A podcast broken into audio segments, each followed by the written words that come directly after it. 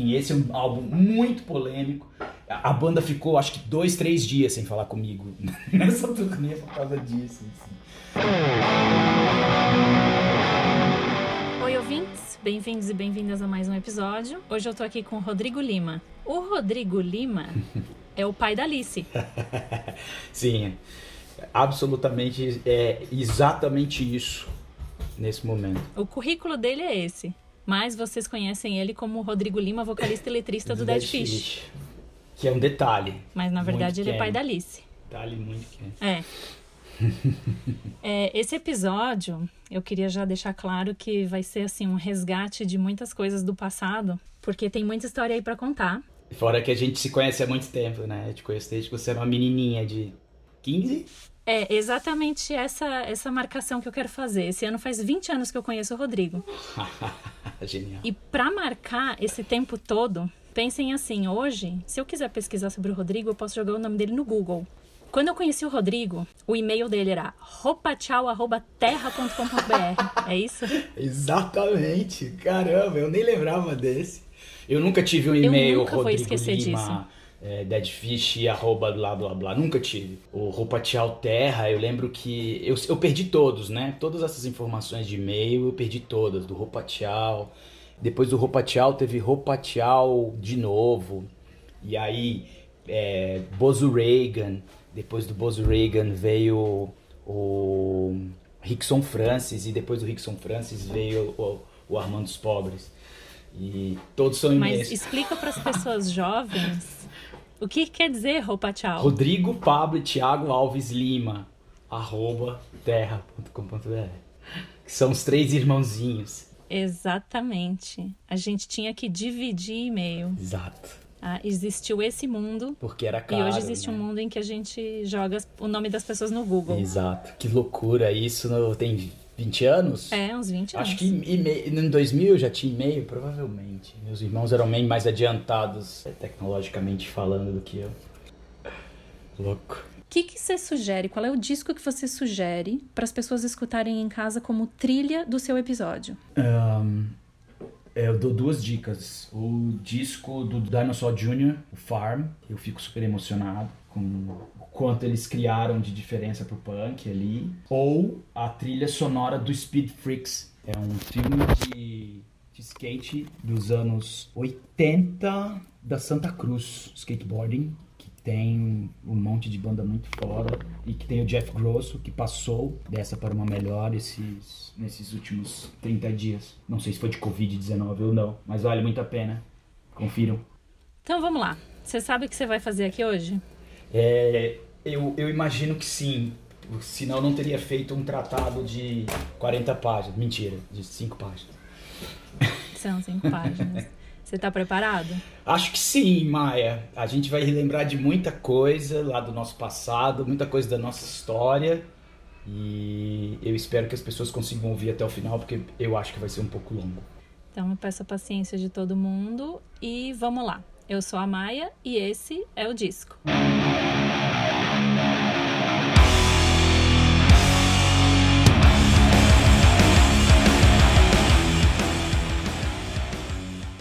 vamos. A primeira pergunta é, foi criada quando esse podcast ia ser um podcast físico, as pessoas iam até o lugar onde eu gravaria e aí eu perguntaria qual foi o disco que você ouviu vindo pra cá.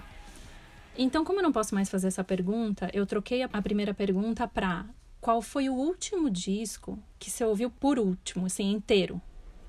O último disco, o que essa semana? É, o último disco que você ouviu inteiro, hoje. Assim, hoje. Ante, ontem, anteontem. Hoje eu ouvi inteiro o thriller do Michael Jackson. Fazendo a pesquisa aqui. O que, que te levou a escutar esse disco? É, tá aqui na, na, no, nos meus argumentos sobre os primeiros os discos que eu mais ouvi na vida.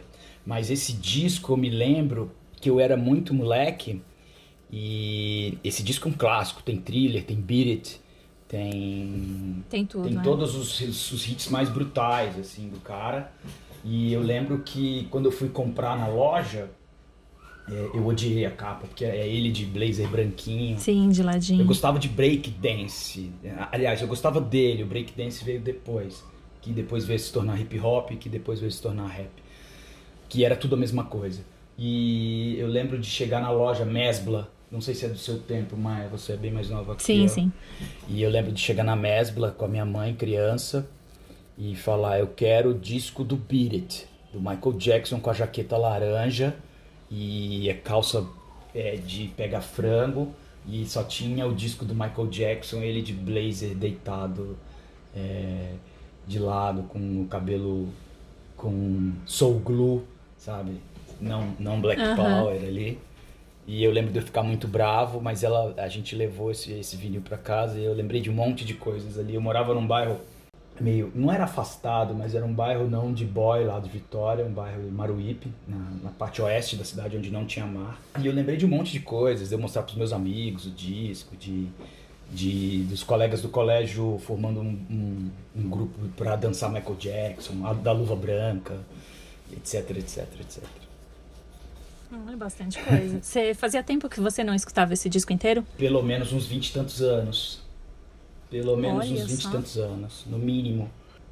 Continua sendo uma obra-prima, assim, no meu ponto de vista, continua sendo uma super obra-prima. Não sei se é porque teve um impacto muito grande na minha infância, ali no, no um pouco antes da minha adolescência, mas foi sensacional. Dali eu saí para um monte de outras coisas. Do Michael Jackson eu saí para Chaka Khan, é preciso lembrar também que além de, de dividir conta de e-mail nos anos 92 mil, no final dos anos 70 e 80, é, as informações eram por vinil, ainda não tinha nem sequer CD. Sim. Então você tinha que dividir o vinil para o cara é, ouvir ou, ou, fazer uma fita, ou etc. Eu lembro de eu emprestando isso para o pessoal ouvir e, e, das pessoas. Onde tem? Ah, vai na Mesbla. E existe, em Vitória existia uma loja de discos chamada Golias Discos, acho que existe até hoje não tinha lá, porque era uma coisa muito de major. Saiu no Fantástico, assim. Sim. Minha primeira informação sobre música que eu achei boa foi num domingo no Fantástico, assim. Porque passava. Que coisa, né? Louco, né? A Globo. A Globo já teve, teve muito mais peso na minha geração que na tua, e muito mais peso na tua do que na outra geração que é. veio depois de você. E não sei se me orgulho disso, mas eu lembro que do Michael Jackson eu, eu, eu, eu eu saí desbravando muitas outras coisas antes dos 10 anos, assim. Isso foi foi brutal, foi sensacional. Sim, é bastante memória afetiva também, né? Todos os tudo que eu vou falar aqui agora é memória afetiva, assim. Eu lembro de é, momentos né? claro. de tudo. Tem outra pergunta que eu não incluí nas perguntas que eu te passei, que são as perguntas cerne da coisa, mas que eu incluo para quem é vocalista e letrista. Uhum que é eu queria saber um disco que te marcou em termos de postura e de valores, assim, que te influenciou como letrista, como pessoa que escreve letra de música. Qual foi o disco que você ouviu? Foram muitos. E é? Uhum, mas qual é o primeiro que te vem na o cabeça? O primeiro que me veio na cabeça é um disco da Taba quando eu tinha 5 anos e tinha Taba era uma coisa que vendia na, na banca, era 7 polegadas que vendia na banca. Tá. Quase ninguém sabe disso. E eu lembro de ter ouvido a banda do Chico Buarque. E eu lembro do meu pai muito interessado, que meu pai era um cara que tinha se desiludido, mas ele ainda nos anos 70 era um pouco engajado. E ele falou: esse cara aí é muito bom e, e essa música é muito legal. E eu lembro de eu ter ouvido mais interessado na, na letra, porque a letra era a historinha é, do livrinho da banda. Assim, tinha uma... Sim, ali virou a chavinha ali virou a chavinha. E aí depois, muito depois, é, um pouco antes do punk, um pouco antes de eu ter o punk assim como um, um, um viés de letrístico, assim, uma coisa que eu tinha que seguir um pouco em cima, é um disco do Public Enemy chamado It Takes a Nation a Million to Hold Us Back. Eu era um menino de classe média privilegiado e eu conseguia ter acesso a isso. Sim. E, e eu me sinto muito bem por ter conseguido ter acesso a isso, porque as letras desse disco são absurdas. E Thriller foi um dos que você mais ouviu na vida. Sim. Você já ouviu ele hoje? É, o disco que eu mais. Me diz mais o um. O disco que eu mais ouvi na vida. O primeiro dos primeiros foi o Arca de Noé, número 1. Um. Não sei se você lembra. Olha, isso eu nem sei o que é. que é. O Arca de Noé número 1 um é quando a, a Globo, de novo, é quando a Globo fez um especial na TV sobre o Vinícius de Moraes, que tinha acabado de morrer. Ah, então eu sei sim. E aí o disco é todo em cima da obra para crianças do Vinícius de Moraes. E tem o Arca de Noé 1 e o 2. O 1, eu lembro que logo cedo tinha a introdução do disco era com Chico Buarque e Milton Nascimento. Então ali eu já conhecia mais ou menos o Chico Buarque, eu tinha coleção da tá, mas o Milton Nascimento eu não fazia a menor ideia quem era. Aí tem Moraes Moreira, MPB4, Elis Regina, Bebel Gilberto, Fábio Júnior, Boca Livre, mais algumas coisas, acho que Ney Mato Grosso, Marina, Toquinho, e tudo cantando por assim, o Pato. Lá vem o Pato, Pato Então você aqui, foi pato. apresentado à nata da MPB brasileira de uma de vez uma só. vez só, assim. É, é, é, foi, não sei se foi um privilégio, se, se, se eu queimei, queimei largada, porque as pessoas tinham que ir, ir atrás, né, dos discos. E eu num disco só descobri um Sim. monte de banda. É tipo aquelas coletâneas que você vê da Alternative Tentacles lá no meio no final dos anos 90, que você fala: "Ah, essa banda aqui, essa banda". Foi meio isso, assim. E foi um dos discos que eu mais ouvi com meus irmãos, assim. Porque a gente gostava da música do Pato, lá vem o Pato. Era tudo muito sanguinário, é, é, politicamente incorreto e até um pouco sexista, assim. Tinha a, a letra da aula de piano, que a menininha ia ter aula com o professor de piano e o professor de piano pegava ela. Eu lembro Nossa. do Pato, que o Pato, a gente adorava o Patinho, a gente era todo bonitinho com o Patinho, só que o Pato no final ia pra panela, tá ligado? Muito extremo, assim. É, né? É muito trágico. E, e por aí vai, assim, a casa era uma casa. minha- eu canto pra minha filha essa música, era uma casa muito engraçada, não tinha teto, não tinha nada. Foi o primeiro disco que eu ouvi muito, assim. Isso, sim. Seu início musical foi nacional, Sim, total. então eu já quero encaixar com o primeiro disco do underground nacional que você ouviu. Primeiro disco do underground nacional, eu ouvi uma coletânea da Devil. Logo que eu comecei a andar de skate, a gente não tinha acesso, né? Era, tudo que a gente tinha no- lá no leste do sudeste, no Espírito Santo, era muita fita. Sim. A gente pegava fita com os caras de skate que chegavam de São Paulo para fazer campeonato, a gente pegava fita com gente que ia pro Rio de Janeiro, a gente pegava fita com gente que ia para fora, a gente copiava muito. E eu lembro de ter um álbum na mão de um amigo meu, uma coletânea da Devil, mas eu não lembro quais eram as bandas, assim. Mas na sequência, o meu primeiro álbum cheio de uma banda do underground brasileiro foi o Grinders, né? Que tem antes de Sim. Skate Morra, Skate Gralha e, e por aí vai. Nessa época você já pensava em, Não, em ter banda? Nem pensar. Eu lembro que meu pai falava que o filho de um amigão dele do banco tinha uma banda, que inclusive foi uma das primeiras bandas de metal de Vitória, do Espírito Santo, da Thor. E ele falava assim: Filho meu não vai mexer com essa coisa de maconheiro, não, rock, coisa ridícula.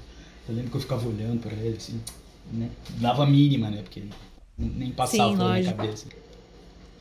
Mas eh, nessa época você não pensou, mas já foi um disco que te abriu o olho pra pensar assim que, ah, no Brasil tá rolando uma coisa no underground. Você conseguiu e próximo, entender essa parte em toda, né? português e, e- e caro a mim, sabe? Muito meu, assim. Sim. mesmo estando só em São Paulo, mesmo estando longe, porque São Paulo no- no- nos anos 80 no, no Brasil era longe, né? muito longe. Não tinha gol, não tinha, não tinha, não tinha ticket barato. Sim, é, tudo era No meio longe. disso tudo, no meio disso tudo, eu tenho uma história trágica, engraçadíssima, que eu ganhei uma coletânea dos Beatles é, nesse interim entre Michael Jackson e alguma outra coisa. Só que eu fui mostrar para os caras da rua de cima, eu morava na rua de baixo, na avenida, e na rua de cima tinha a galera que jogava bola. Eu fui mostrar o disco e quando eu voltei, eu caí na calçada Ah, e o disco caiu no chão e ralou o disco inteiro. O disco virou um frisbee, assim. Eu ouvi ele três vezes. que merda. E eu lembro, só lembro, eu ouvi, ouvi Beatles muito tempo depois, com, acho que com 12, 13, e tinha She Loves You, uma coletânea bem da época boy band mesmo, assim. Sim, sim. Mas eu ouvi bem pouco. A gente acabou com vários. Os ropatiaus da vida, a gente destruiu É, eu ia dizer, três irmãos, Uhum. vai ser fácil acabar com o disco. Sim, a gente fazia frisbee do disquinho da Alice que a gente tinha em casa, que era verde, bonitinho, mas a gente não estava mais interessado, e a gente tirava da capa e fazia frisbee, e por aí vai. Coisa linda, né? Que coisa, né? Bom, a gente mal começou, mas pelo que você já me disse, eu acho que você vai me dar um baile na próxima, É. porque eu, ia- eu quero te perguntar o disco que mais destoa da sua coleção. Só que você já mostrou que a sua coleção é bem enfaticamente eclética. Sim, eu não tenho muitos discos, né? Eu nunca fui um comprador gigante, assim, eu sempre frequentei loja, sempre ouvi muita música, mas eu nunca tenho muito disco. Mas um disco que destoa, que eu levei tipo quatro dias pra lembrar desse disco que destoa. eu tenho um álbum do Jamelão chamado Romântico, Jamelão Sambista da Mangueira, Uhum. chamado Romântico Demais, que ele canta os boleros do Lupicínio Rodrigues, lá do Rio Grande do Sul. Nossa. E meu pai era alcoólatra e eu lembro que ele chegava loucão em casa, botava esse disco a toda e deitava no sofá e eu ficava no quarto puto da cara, tendo que ouvir aquele monte de música melosa. Mas hoje eu sou. Hoje não, já há alguns anos sou apaixonado por esse disco, sou apaixonado pelo Lupicínio Rodrigues. E é uma coisa que as pessoas se assustam um pouco quando eu falo. Assim, Sim. Nossa, você ouvindo Lupicínio Rodrigues e tal.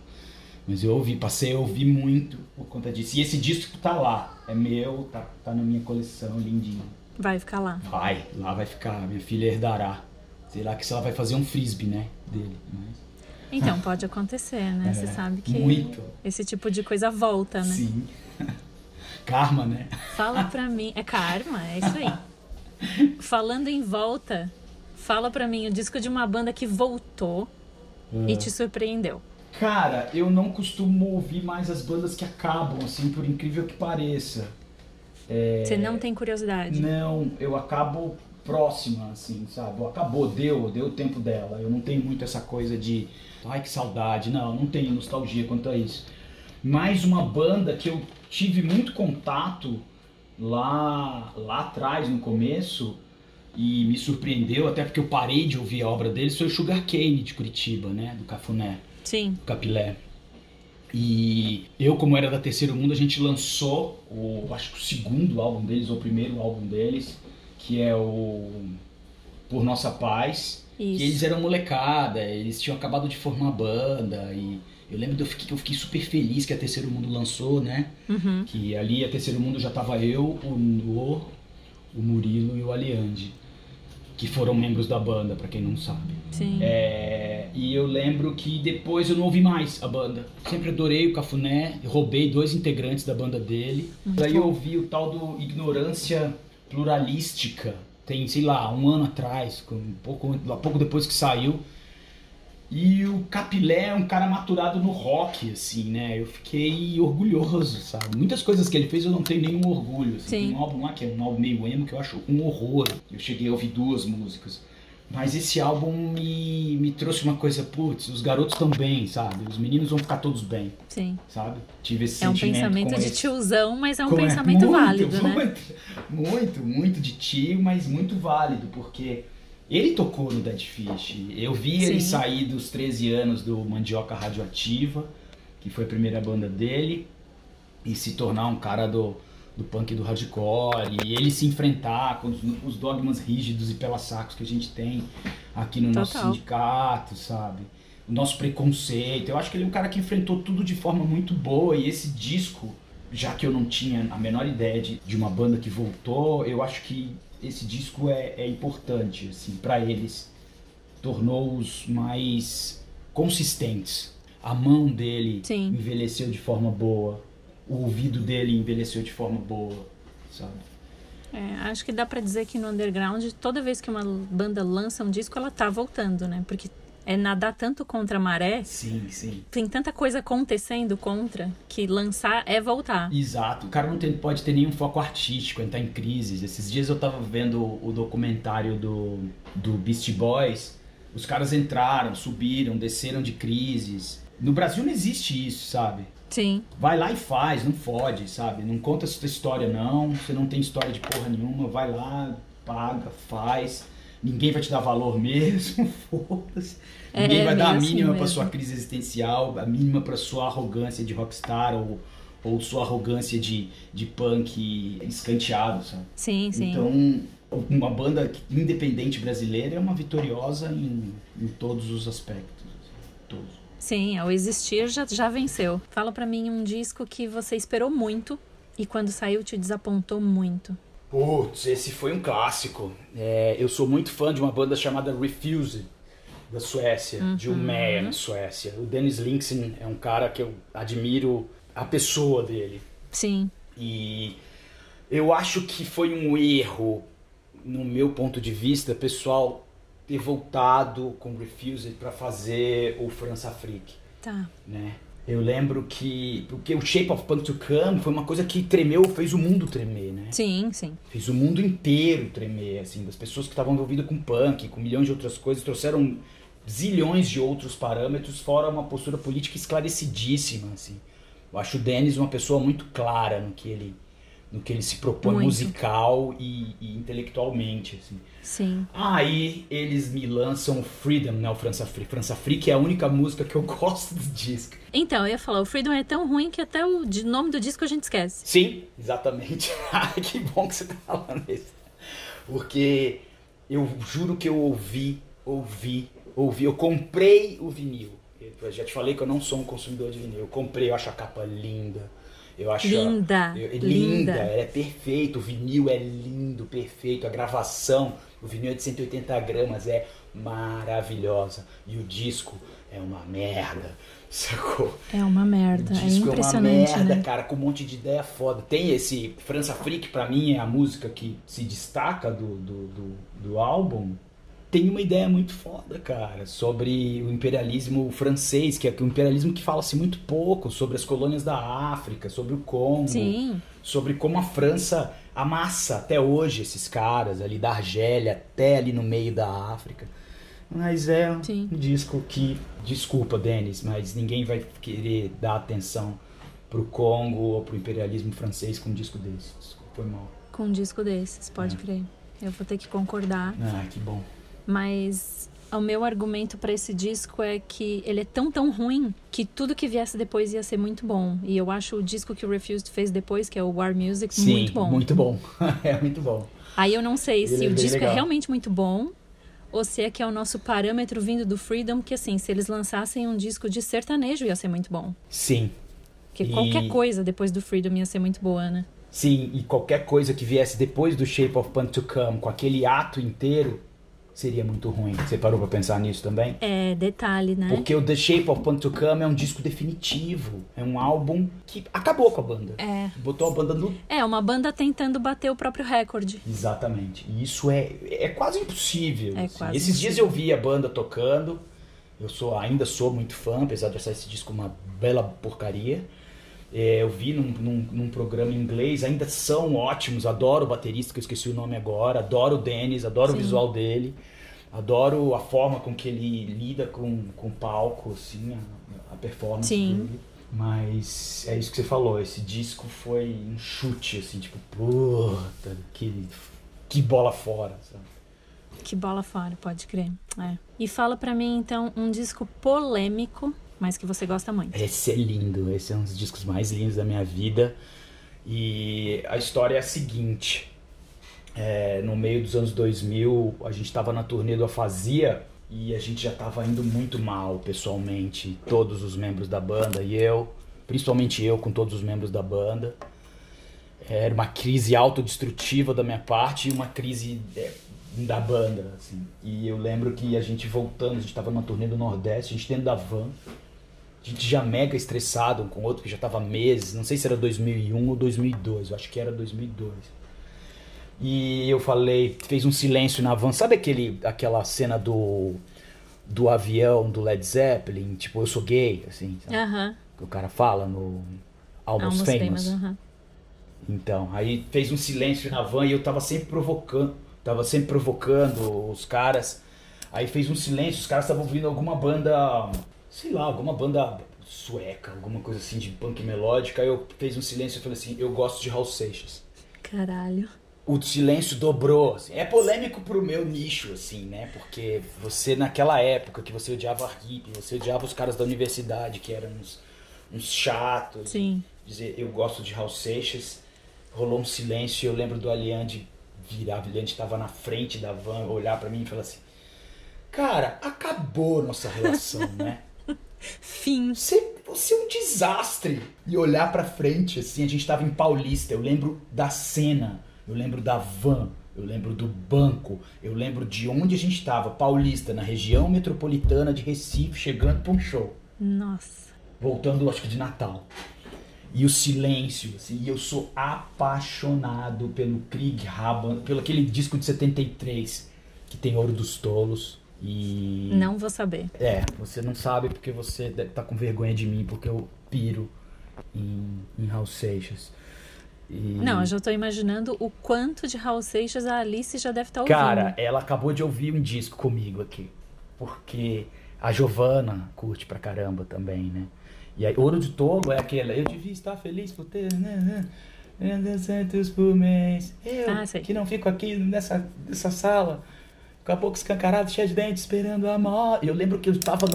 Quem, quem me indicou esse álbum foi Fábio Manhago Mozini Ah, pronto. no meio de um encontro em Vitória entre uma turnê e outra e a gente trocando ideia, dando risada, e ele falou: Rodrigo, nessa sua fase da vida, você tem que ouvir Raul Seixas, velho. E eu falei: É mesmo? É, pega esse disco aqui, esse disco aqui, esse disco aqui. E eu ouço Pronto. até hoje. Eu ouço até hoje.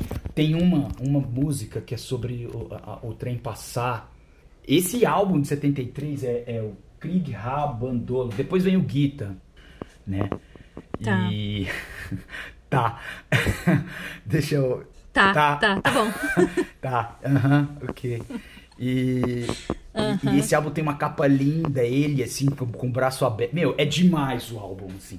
E tem uma, uma música que se chama é, Tem Metamorfose Ambulante, música na sopa, que é Al Capone, que é tipo o hit dos caras, assim, dos moleque do louco. dos, hits, dos, é. dos, dos malucos ali do- dos bares do Anhangabaú, né? E da Rua da Lama, no Espírito Santo, em Vitória. A hora do trem passar, essa música pra mim, um dia tenta botar pra você, botar a hora do trem passar. É sensacional. Sensacional. Essa música é uma das músicas mais poderosas da música brasileira. Enfim, esse é um álbum muito polêmico. A banda ficou, acho que dois, três dias sem falar comigo nessa turnê por causa disso. Nossa. E eu fui me encostar com uns caras que gostavam. Você perguntava, você gosta de Raul Seixas? Aí tinha gente que olhava pra mim com a cara e tinha uns caras que falavam assim, putz, Raul Seixas é mó doideira, meu irmão. E aí eu ia trocar ideia sobre Raul Seixas, perguntar, que eu não conhecia, né? Eu fui conhecer nessa época, né? E tem tudo nesse enquanto álbum. isso, a banda desmoronando. Enquanto isso, a banda desmoronando brutalmente, assim. Eu já não falava com o Murilo, e ele, por motivos óbvios, não falava comigo, porque eu fui muito chato, escroto com ele. Eu e o No, que éramos amigos de infância do tempo do skate, tudo desandando, terceiro mundo desandando. Mas foi muito engraçado eu ter lançado essa. Eu gosto de Raul Seixas dentro da van, assim. com- Depois de um ano e tanto de turnê, a gente gasto. Muito bom. Faz uma, uma camiseta.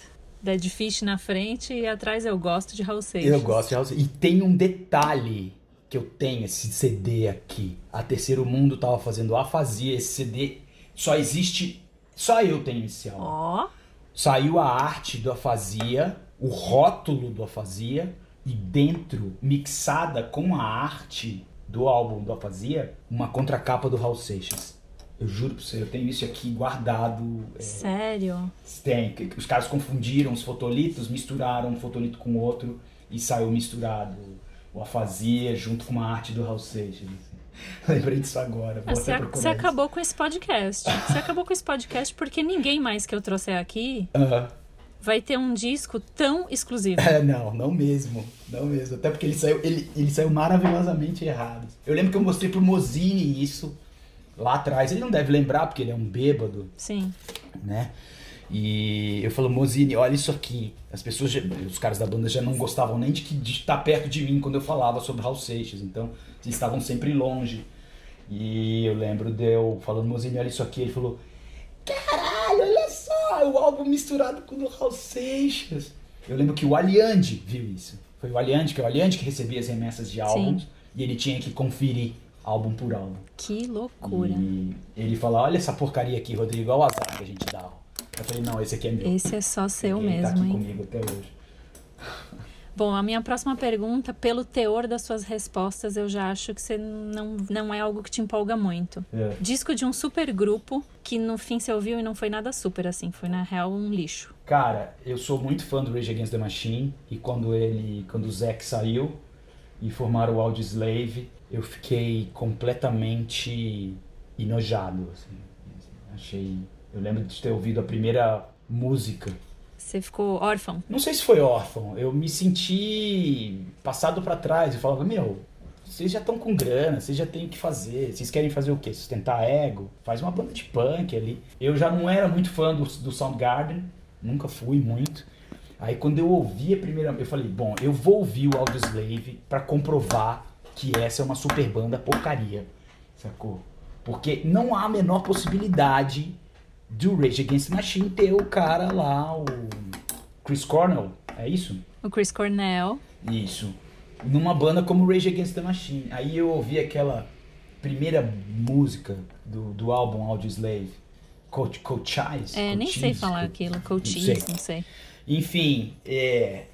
Cara, eu fiquei tão indignado que eu não lembro de ter ouvido mais nada. Eu falei assim, cara, os caras fizeram uma trilha sonora do Bone Track pro cara cantar.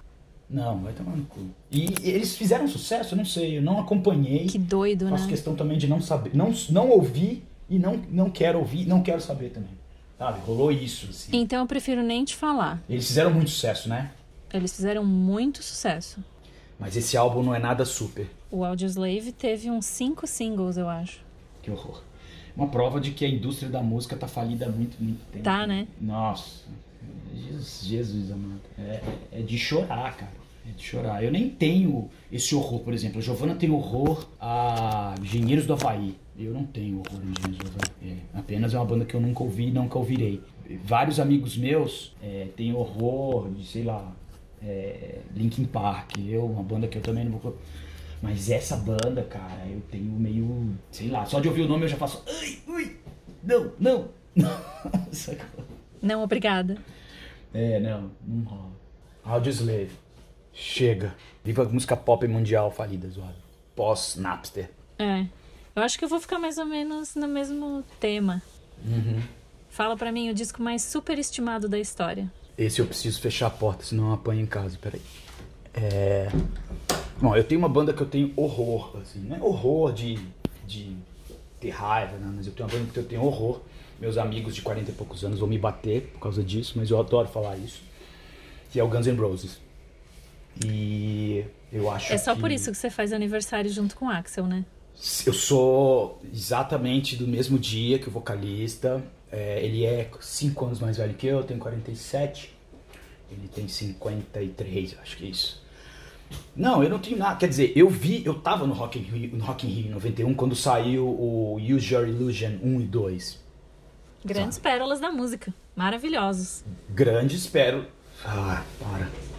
E eu lembro que vi, eu já adorava o futebol argentino. Naquele dia do Rock in Rio 1 em 91, eu tava com duas amigas que foram pra ver eles. Lógico. Sacou? Foram pra ver eles. E eu lembro de ter visto o show, falei, cara, eu vou ver o show com elas, vou ver qual é, não sei o quê. Cara, todas as bandas daquela noite, incluindo Sepultura, que tocou 20 minutos, menos o Lobão, que foi um show bosta, mas que tinha um setlist legal, vamos admitir, apesar dele ser o que é hoje. Sim. Tirando que ele era gato, bonito, tava de sunga dos Estados Unidos e camisa do, da Argentina, chegou um dado momento assim que eu falei, ah, vou ali comprar meu merchandising do Fate No More porque não, tá rolando. Tchau. Eu vi Judas Priest nesse dia, eu vi Megadeth nesse dia, eu vi. É, mas quem? Sepultura. é, eu não lembro mais quem foi nessa, nessa noite. Mas pra você E- tudo foi melhor do que o Guns. Tudo! Absolutamente tudo. Sacou? E as minhas amigas pirando. O cara era lindo, maravilhoso, gato. Cantava muito, assim, agressivão, corria de lá pra cá, de cá pra lá. Muitos anos depois eu descobri que ele não era junk, né? Não, não. É, Junk eram os caras da. Eu fiquei orgulhoso disso. Provavelmente a banda existiu porque ele devia ser chato e, e manter a banda de pé, com aquele monte de viciado em heroína, né? É. E é, não era uma questão do cara, assim, eu achava o cara ok pra caramba, assim, o, o, Axl Rose. Mas você escolhe o- os dois discos, o Use Your Illusion 1 e 2. Eu escolho os dois, escolho. Deixa eu ver se a Giovanna não tá me olhando, porque senão eu apanho de tamanco. Exato. Esses dois discos são absolutamente superestimados pela música mundial. assim, e pelos meus amigos. E por você. É e por verdade. um monte de gente. É que pelo menos um, um crédito que você tem fazendo essa escolha é que você escolheu um disco que é realmente megalomaníaco, tanto que são dois discos. Exatamente. Achei isso horrível. assim. Eu lembro quando eu vi, tava no merchandising ainda. Do... Eu fui comprar o Arise, sabe? Eu tava no, no, no Rock in Rio. E, Por outros um motivos. Por outros motivos. Eu fui ver o Feito More, que eu tinha descoberto tinha duas semanas. E, meu, O Mike Patton tinha 18 anos, 19, alguma coisa assim. Ele é, do, ele é 3 anos mais velho que eu, 2 anos mais velho É, que eu. ele era muito novo. Meu, o Mike Patton arrebentou. Ele acabou com o Rock in Rio, assim. Foi uma coisa maravilhosa. Eu lembro que eu fui no merchandising procurar o Arise, que tinha uma mixagem só pro Rock in Rio. Inclusive que a capa do, é, é diferente de quem comprou no Rock in Rio e de quem comprou em outros lugares. E eu lembro de ver a, a banquinha do Guns N' Roses, ou era a banquinha do Rock in Rio, não lembro, lotada, assim, as meninas mais bonitas, os caras mais metaleiros de cabelo cheiroso, assim, cabelo Total. longo, comprando, assim, tudo, e o álbum um absurdo de caro, e eu falando, não pode ser. Eu não tinha ouvido o álbum inteiro, obviamente, que tinha recém saído, e a gente não tinha MP3, não tinha Naps, não tinha nada, mas eu tinha ouvido, sei lá, ah, eu não lembro o nome das músicas. Ah, você Duas tinha visto já baladas, acho que clipes, November já Rain, tinha November Rain. É, acho que já tinha clipe de November Rain. Exato. E eu lembro que eu ficava assim, eu olhava o merchandising do, do, do Fate No More, eu olhava pras pessoas e falava, porra galera, e aí? Aí chegou uma hora que eu desisti, falei, ah, quer saber, foda-se. E isso, esse é um, eu acho um álbum, ainda bem que você falou que é um álbum megalomaníaco, que eu nem essa impressão tive, assim, porque eu definitivamente acho o álbum superestimado. Sim. Tem timbre bom, tem gravação boa, o cara tá cantando muito, mas Não é, né? não me falava nada, talvez porque eu até escrevi aqui nas minhas anotações. Se você quiser alguma coisa boa de Los Angeles, pega o Social Distortion de 1990, né, que saiu um ano antes desse álbum. Ah, Pega, sei lá, algum álbum do Motley Crue. tá. Isso aí tô tentando dar um argumento pra dizer que o Guns N' Roses não é relevante, entendeu? Mas enfim. E o contrário? Disco mais subestimado da história. Ah, esse é, um- é uma tristeza esse disco. É, não sei se você ouviu. Eu não falei dos primeiros álbuns, eu não falei na- aqui agora dos primeiros álbuns que eu ouvi. Depois do Michael Jackson, eu comecei a ouvir muito ál- é, rap, hip hop. E tem um álbum de uma banda chamada Disposable Heroes of Hypocrisy, Nunca ouvi falar. que é do cara que era do Beat, do Beatniks. Você tem que ouvir esse álbum. É logo que estourou Ah, não, Beatniks eu sei. Beatniks. Então, Beatniks, não Beatniks, os poetas. É, não, Beatniks. Beatniks. Então, é, o vocalista do Beatniks formou o, o Disposable Heroes of, of Hypocrisy e era da, dali da, da cena do Bay Area, a banda ultra politizada, a banda ultra dentro do som, assim, sabe? Tem sample ali de Jill Scott Heron, que eu descobri o Jill Scott Heron ouvindo Disposable Heroes of Hypocrisy. Nada como um sample pra mostrar música pra gente, né? Exatamente. O Beast Boys me mostrou um monte de gente, mas o Disposable Heroes, porque ele misturava poesia beat, é, e foi logo depois do Gangsta, foi logo depois da, ou, ou durante os, os distúrbios de Los Angeles, e logo Sim. depois do NWA, e aí o Gangsta toma, assim. Tanto que se você for pegar esse álbum, ele tem um jeito meio de anos 80, tem um jeito meio de... Não vem com aquela batida do Gangsta, sabe? Pode crer. Mas tem tudo ali, sacou? Pra mim, o melhor cover já feito do Dead Kennedys é feito por eles, que se chama California Borealis em versão de hip hop, que são um rap. sacou? Nossa. Acho que todo mundo já ouviu, mas não sabe que é o Disposable Heroes. sacou? Pode ser.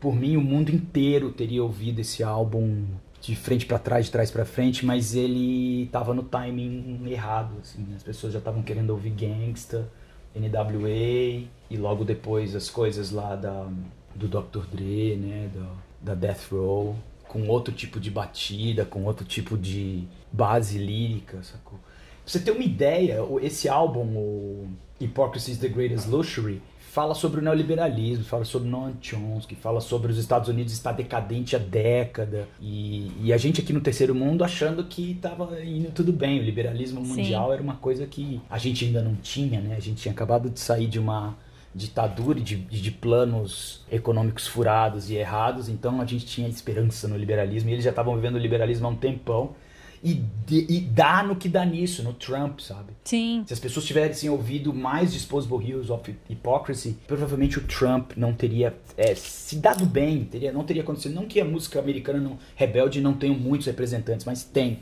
Mas aqui eles cantam a pedra Sim. sobre liberalismo, sobre racismo, sobre é, deixar passar, sabe? Não deixa passar isso não, que lá na frente você vai pagar. E hoje, se você vai nos Estados Unidos, as pessoas são miseráveis, miserentas. É, né? E acreditando em mentiras bizarras. Então seria um álbum sendo bem arrogante, achando que a arte pode mudar tudo, que mudaria tudo. Bem louco, hein? É.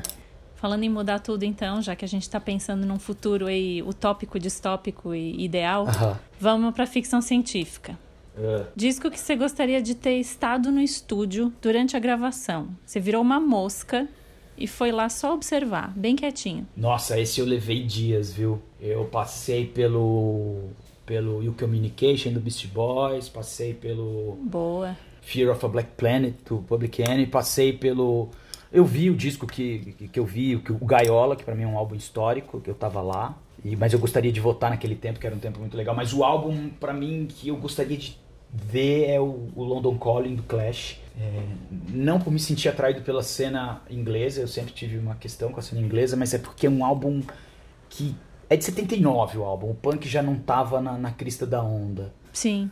Mas que é um álbum que redefine tudo. E redefine é, o que é uma atitude punk, o que é ser político no punk, quais são as letras, o que, que é permitido, o que não, o que, que é heresia no punk. Eles cometem heresias, mas de uma forma muito classuda, assim.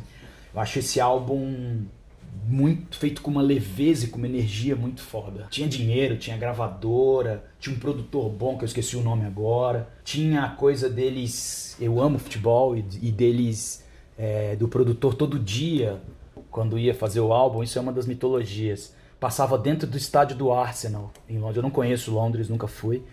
E ele cruzava por dentro do campo, devia ser permitido na época, em 79. Sim. Ele cruzava por dentro do campo porque ali ele falava que dava uma energia boa quando ele entrava no, no estúdio para gravar os caras, assim. E aí existia uma discussão de futebol. O Mick Jones e o Joe Strummer eram torcedores da porcaria do Chelsea. E devia ser legal ver os caras fazendo aquele monte de música que ia definir de novo o punk como alguma coisa. O punk já abrindo asas em cima do ska, em cima do new wave, em cima até da música pop, se você for ver, assim.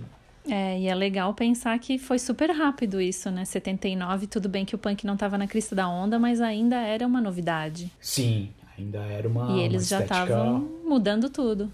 Sim, eles já estavam mudando tudo e ressignificando tudo, né? Eu acho que desse álbum pra é, frente começou a fazer mais sentido aparecerem bandas punks mais melódicas, é, o ska ficar mais associado ao punk, o new wave se misturar um pouco com a, essa estética punk, as coisas com mais melodia, a música negra entrando de forma linda. Training Van tem uma música que é quase uma música de boate, quase uma disco. Isso era uma heresia naquela época, sacou? Sim. Era uma heresia você abrir mão daquela batida mais nihilista, mais urgente e fazer uma coisa. Eu acho que eles copiaram a Blonde, sacou? Eu acho que eu tenho uma nítida ah, impressão tem, que tem uma coisa similar nesse nesse aspecto. Sim, que eles copiaram e, e muitos aspectos a, a, cena de Nova York, a Blonde e, e, essa estética Fender, né? Enfim, a capa é linda, né? O, o Paul é, Simon é mais um galã do punk, né? Todos os punks são muito bonitos, mas os punks têm alguns galãs e o Paul Simon é um deles. E ele quebrando o baixo na, na capa.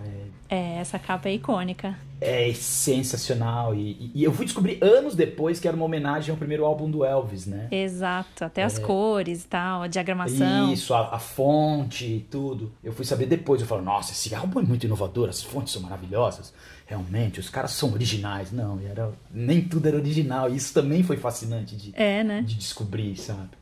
Várias descobertas. Então foi um álbum que me fez descobrir um zilhão de coisas e que foi um álbum que quebrou regras. E tinha uma energia boa. Eu acho que o Mick Jones e o, e o Joe Strummer não estavam brigando ainda no estúdio. Ou se brigavam, brigavam pela música e estavam felizes com o que estavam fazendo. Então eu queria estar lá para presenciar.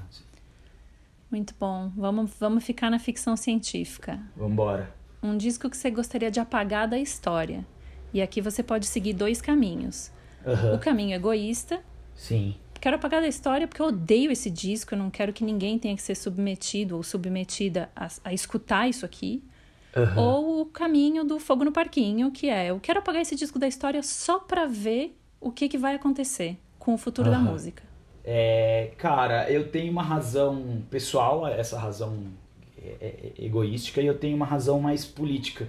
Eu acho que qualquer álbum do Screwdriver, qualquer álbum daquele punk de direita dos anos 80 que surgiu tanto nos Estados Unidos quanto na Inglaterra quanto no Brasil com esses representantes que tornaram o visu skinhead um visu de supostamente de direita e supostamente conservador. Sim. Eu acabaria com um álbum de todas essas bandas, acho que o mundo estaria muito melhor. Isso seria bom pro mundo. Né? Claro. Que essa cena bonehead, né, que eles falam, não é nem skinhead, é, não tivesse aparecido. E um álbum que eu apagaria é o Nós Vamos Invadir Sua Praia, do Traje a Rigor, porque eu amei muito esse álbum e num dado momento eu olhei para ele e falei, você não merece existir. Peguei o álbum, que era vinil, e dei. Triste, né? Não merece. Não, é uma banda que se tornou irrelevante, o Traje a Rigor. Sim. Não falo isso com, com felicidade, não. Falo até com uma certa tristeza, porque eu, meu primeiro é, show em Vitória, show grande para 5, 6 mil pessoas, foi o, o, o, traje a rigor no estádio do, no ginásio do Álvares Cabral. Pulei o muro, não paguei para entrar. E foi histórico, muito bom. Mas hoje dispenso, perdão, sumam. Manchou suas memórias. Sim, acabou, acabou. Não tem motivo de eu ter um apreço por uma obra dessa. Sabe? Zero. Fala para mim um disco do underground nacional que você acha que deveria ter estourado, assim, que é uma banda que tinha que ter ido pro mainstream com esse disco. É, manifestos líricos do Noção de Nada. O Dodói, o Gabriel Zander, sempre foi muito talentoso. E nessa época ele tocava bateria e eu lembro de ter ouvido. É, esse álbum não saiu pelo Terceiro Mundo. É, é o álbum da Barulho.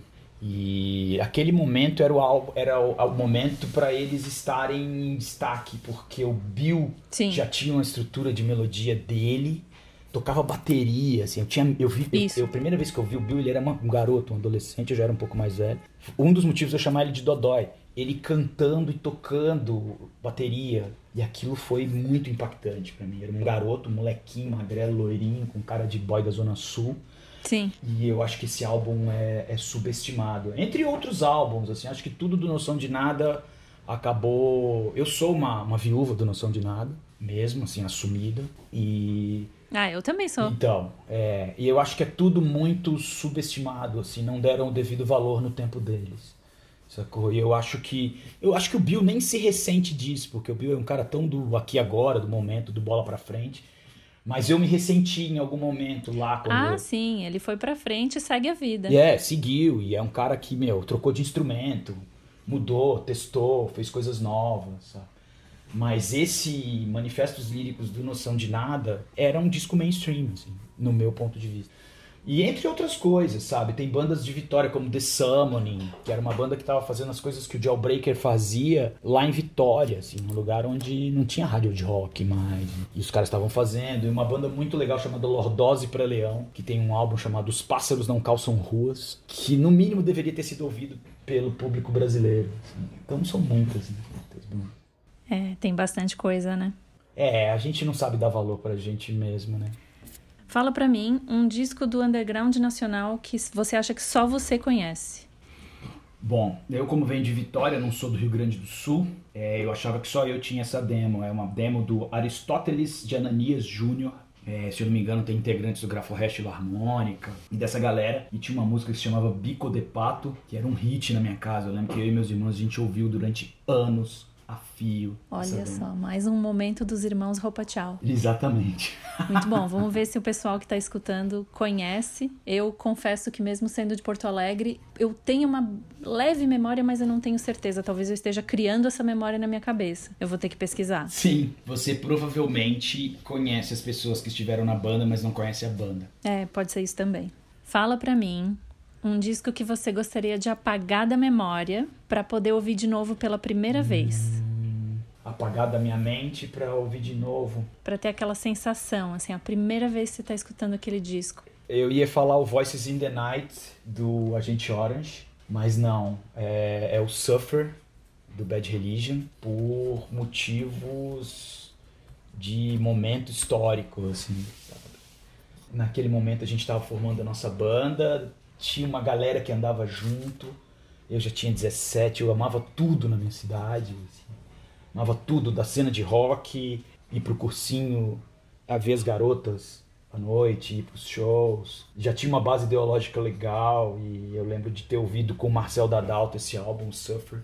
Tinha uma loja de CD, que os discos já estavam em decadência em 1990. E discos de vinil.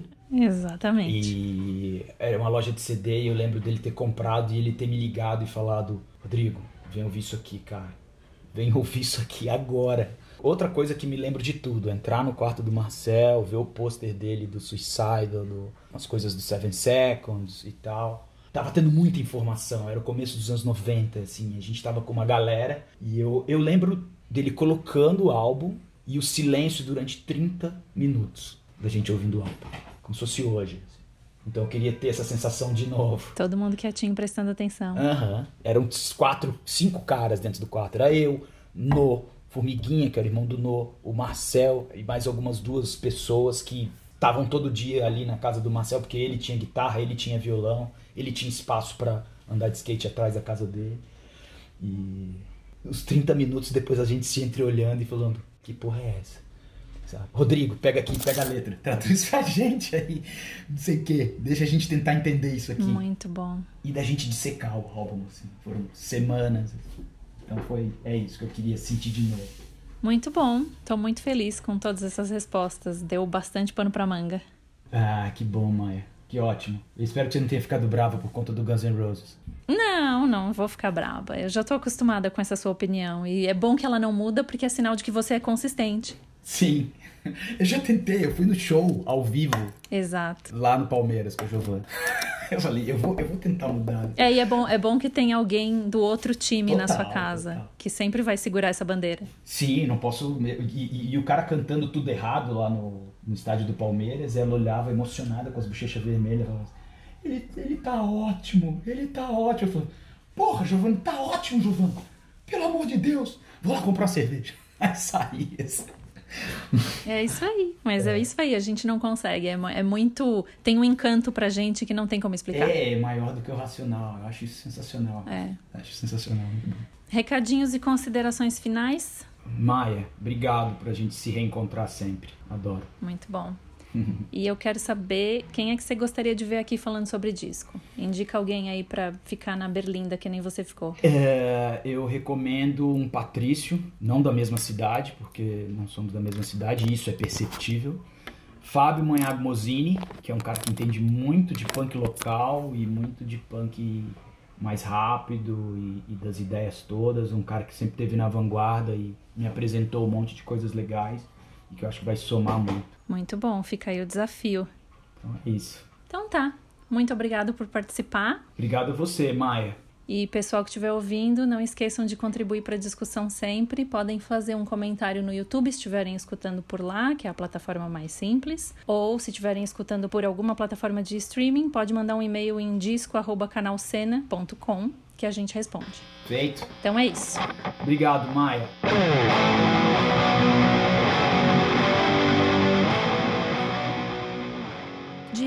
É um podcast independente apresentado por mim, Maia Melchers. O roteiro desse episódio foi feito por Maia Melchers. A edição desse episódio também foi feita por Maia Melchers. E a foto do thumbnail desse episódio também foi feita por mim, Maia Melchers, durante a gravação do ao vivo número 15 do canal Cena, que gentilmente abriga esse podcast. A música de abertura é do Rick Chain. E os links para apoiar o canal estão aqui na descrição.